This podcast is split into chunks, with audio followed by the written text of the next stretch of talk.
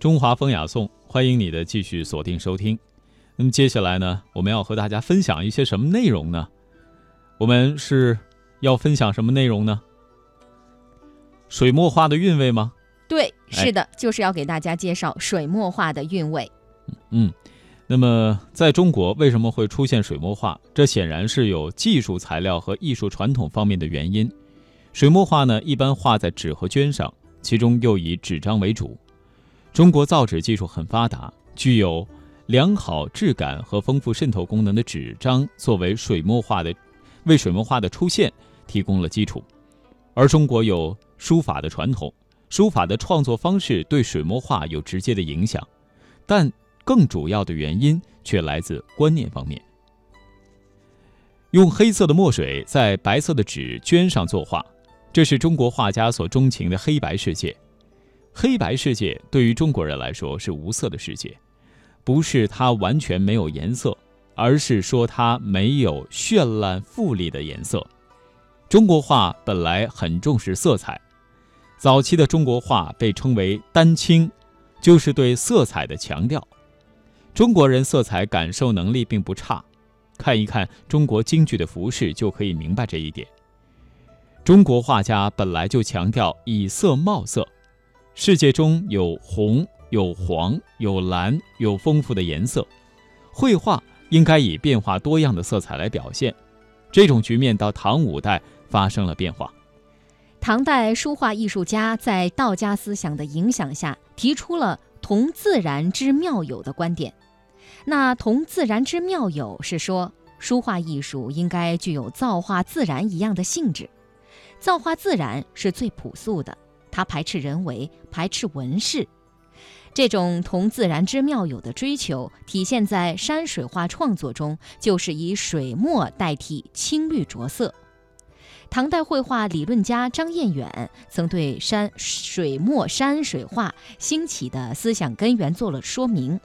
他指出，自然万象的本体和生命是道，也就是阴阳的气化，它是自然的，不是人为的。这个道是最朴素的，但它蕴含着自然界的五色，产生着自然界的五色。自然万象的五彩，并不是依靠着铅粉、丹露这样的着色，而是依靠朴素的道。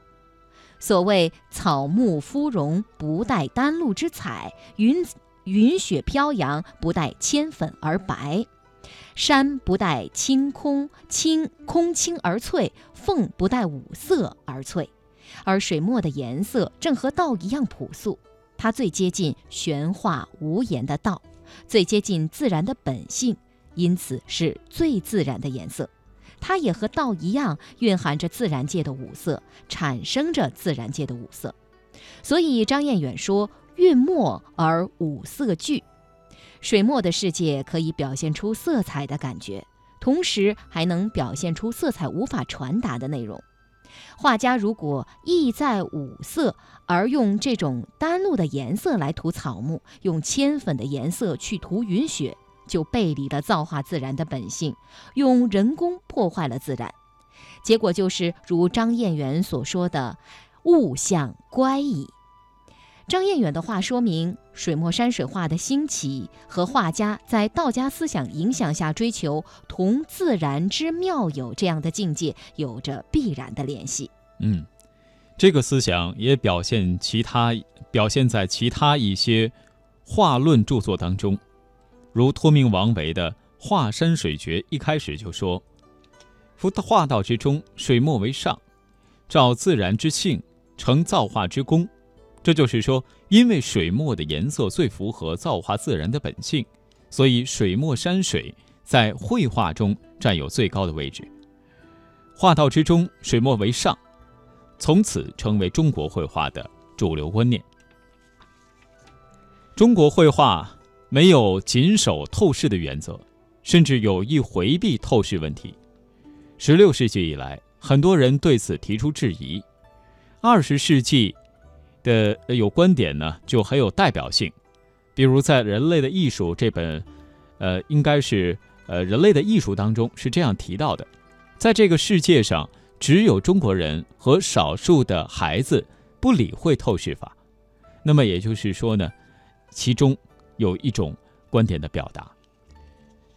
中国在一千五百多年之前就有系统的艺术史著作，例如《古画品录》当中就提出六法这样的说法，也就是绘画的六条基本原则，其中以气韵生动为第一。一千五百多年以来，气韵生动一直是中国画的最高原则，主张精神境界的呈现比形象的描摹要重要得多。北宋苏轼说。论画以形似，现与儿童林，或者叫见与儿童林。这个读音回头还是要确定一下，因为在古文当中，它可能不同的读音就代表不同的意思。现在呢，仍然还是有各种各样的观点。那么这句话呢，他应该说的观点哈，也是另有其深意。例如前面我们所提到的，可能就是指中国画不讲透视，不讲形似，还停留在孩子涂鸦的程度。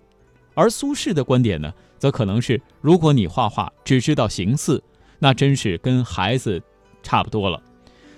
从如此对立的观点当中，也许就能够看出啊，中国绘画选择的是与欧洲多么不同的道路。中国曾围绕透视问题展开过激烈的争论。那么，王维就是一位突破固定视点的艺术家。他的画将四季出现的景物放到同一个画面当中。他有一幅《元安卧雪图》，画面上出现了雪中芭蕉的构图，巨大的芭蕉叶一到秋天就无影无踪了，不可能出现在冰天雪地中。有人对此提出批评，但更多的人则认为，绘画是画意而不是画形，雪中芭蕉是意念中的事实，完全可以出现在画面上。中国画画的是想象当中的空间，是表现一种精神境界。比如南宋的马远有一幅《寒江独钓图》，画面的内容很简单，所表现的内涵却很丰富。静谧的夜晚，淡淡的月色，空空荡荡的江面上有一叶小舟，小舟上一人把杆，身体略略前倾，凝神专注于水面。小舟的尾部微翘，旁边则是几丝柔痕，将小舟随波闲荡的意味传出。这幅画就是着力表现一种超凡脱俗的精神境界，那就是夜深人静，气氛冷寂，只有一弯冷月，一叶扁舟，一个孤独的人，独享这个宁静悠闲的世界。显然呢，这幅画关心的。不在调，而在生活世界的精神氛围，这正是中国画重要的特色。